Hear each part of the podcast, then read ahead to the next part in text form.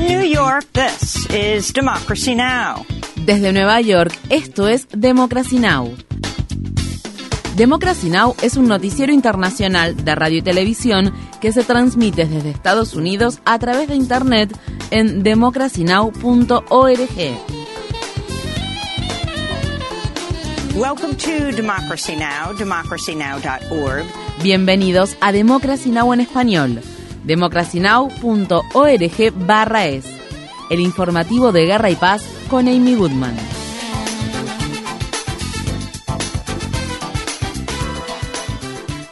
Tras su paso por el estado de Florida, la ahora tormenta tropical Idalia azotó a los estados de Georgia y Carolina del Sur, donde en la madrugada del jueves provocó inundaciones en las ciudades costeras y dejó a 300.000 usuarios sin electricidad a lo largo de los tres estados. A medida que Idalia se mueve mar adentro y sube por el Atlántico, los residentes de Carolina del Norte se preparan para recibir más lluvias intensas y posibles tornados. Las autoridades advirtieron que aún es posible que se produzcan peligrosas marejadas ciclónicas. Dos personas murieron en Florida en accidentes automovilísticos relacionados con las condiciones climáticas extremas. En la región de Big Bend de Florida, en el Golfo de México, algunos residentes que habían sido evacuados regresaron a sus casas para encontrarlas completamente destruidas, como es el caso de esta madre y su hija de la localidad de Horseshoe Beach.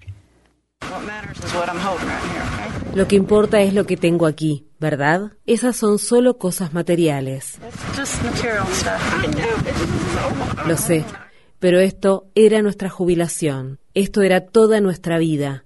23 años.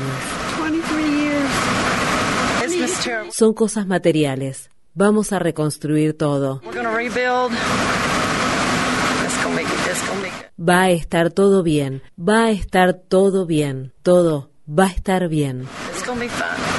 El presidente Biden habló en la Casa Blanca sobre la respuesta federal a la tormenta y a otros desastres naturales generados por el cambio climático.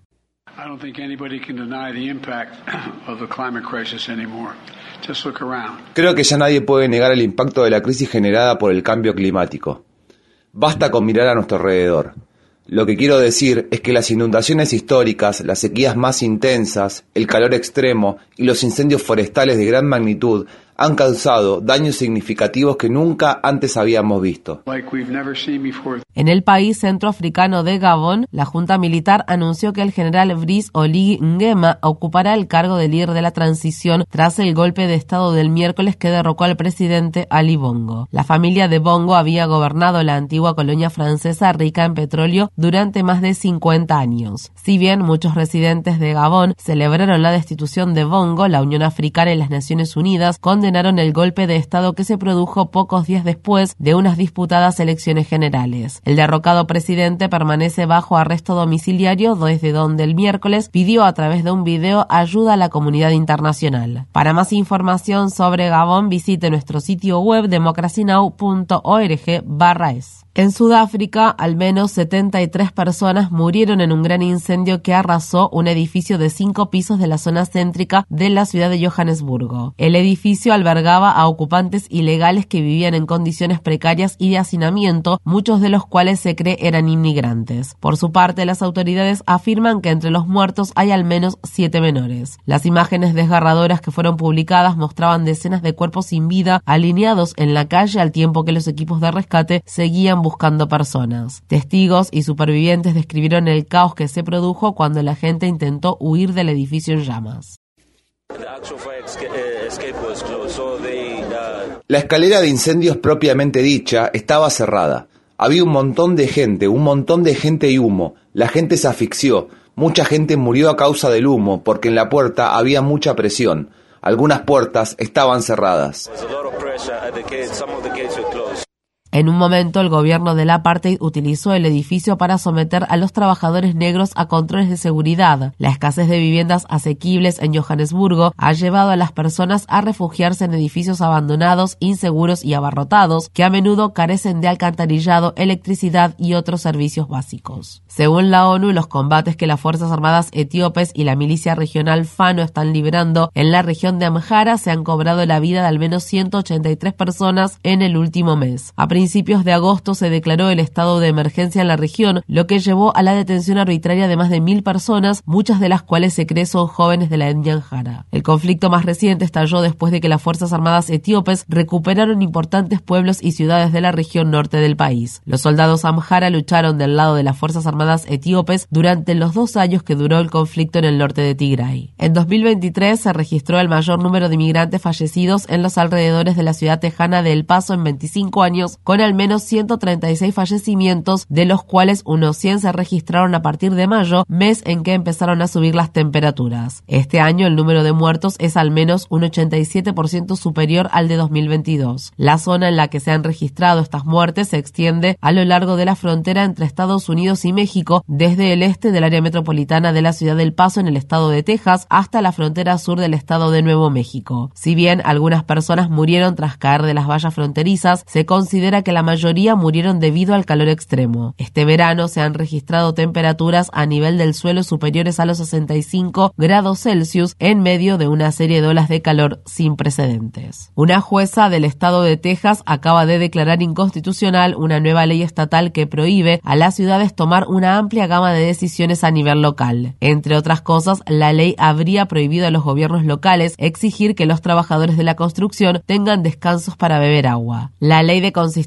regulatoria de Texas, que ha sido apodada Ley Estrella de la Muerte, iba a entrar en vigor el viernes y formaba parte de un esfuerzo del Partido Republicano Estatal y del gobernador Greg Abbott para controlar las ciudades que son cada vez más progresistas y que se encuentran dirigidas por demócratas. La ley fue impugnada por las ciudades de Houston, San Antonio y El Paso. El alcalde de Houston, Sylvester Turner, celebró el fallo diciendo, esta guerra contraproducente que se está librando contra las ciudades debe terminar. Por su parte, el fiscal general de Texas ya ha apelado la sentencia. El gobierno de Biden dio a conocer una nueva norma por la que unos 3,6 millones de trabajadores estadounidenses tendrían derecho al pago de horas extras. El Departamento de Trabajo propone aumentar los requisitos de elegibilidad para que se incluyan los trabajadores asalariados que ganan hasta 55 mil dólares al año, lo que elevaría el umbral actual de alrededor de 35 mil 500 dólares. A esos empleados se les garantizaría el pago equivalente a una hora y media de trabajo por cada hora de trabajo si trabajan más de 40 horas semanales. El cambio beneficiaría a trabajadores de diferentes industrias como la de la manufactura, la de la atención sanitaria y la de las empresas minoristas. Algunos grupos gremiales condenaron la norma y es probable que la impugnen ante los tribunales. El bloque progresista del Congreso acogió favorablemente la medida, pero instó a aumentar el umbral salarial para que se incluya a los trabajadores que ganan hasta 80 mil dólares al año. El presidente Biden dijo que hablará con el líder de la minoría republicana en el Senado, Mitch McConnell, a quien calificó de buen amigo después de que el líder republicano de 81 años se quedara paralizado durante unos 30 segundos mientras daba una conferencia de prensa en el estado de Kentucky antes de que intervinieran dos asistentes.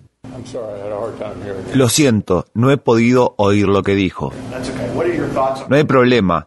¿Qué piensa acerca de presentarse a la reelección en 2026? ¿Qué pienso sobre qué? Sobre presentarse a la reelección en 2026. Oh, eso es...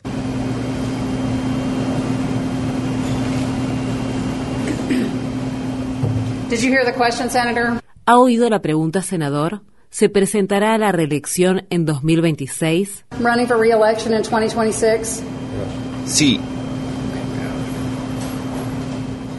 Bien, disculpen, Vamos a necesitar un minuto.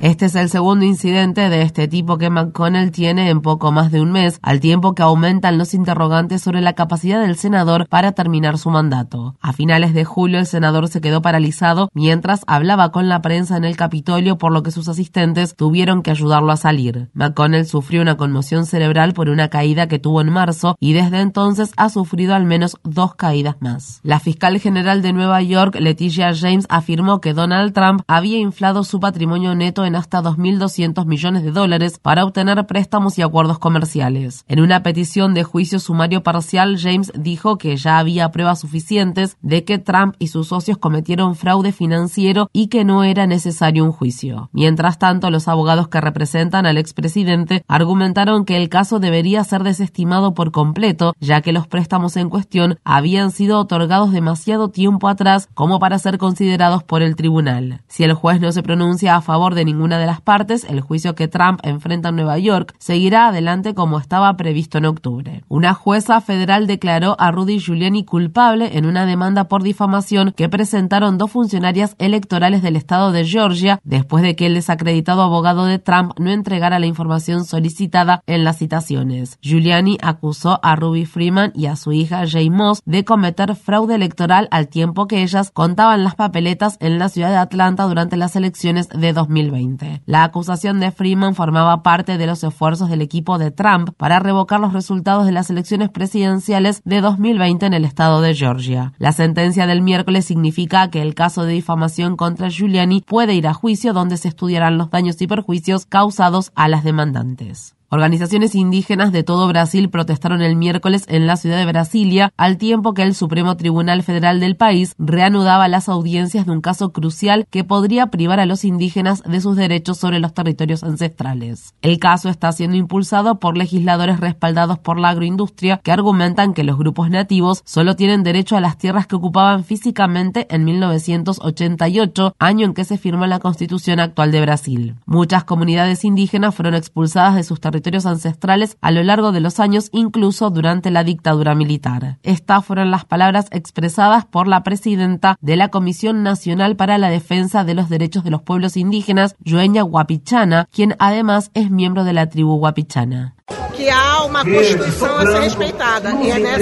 Existe una constitución y hay que respetarla. Así que, en esa línea, Esperamos que el Supremo Tribunal Federal haga justicia con las vidas de los pueblos indígenas y proteja las tierras indígenas tanto para los pueblos originarios como para todos los seres vivos. No solamente las tierras indígenas para los indígenas, para todo o ser vivo. De ser aprobada, la medida podría tener consecuencias nefastas no solo para los pueblos indígenas de Brasil, sino para la conservación de la Amazonía y de todo el planeta. Infórmate bien. Visita nuestra página web democracynow.org/es. Síguenos por las redes sociales de Facebook, Twitter, YouTube y SoundCloud por Democracy Now! es.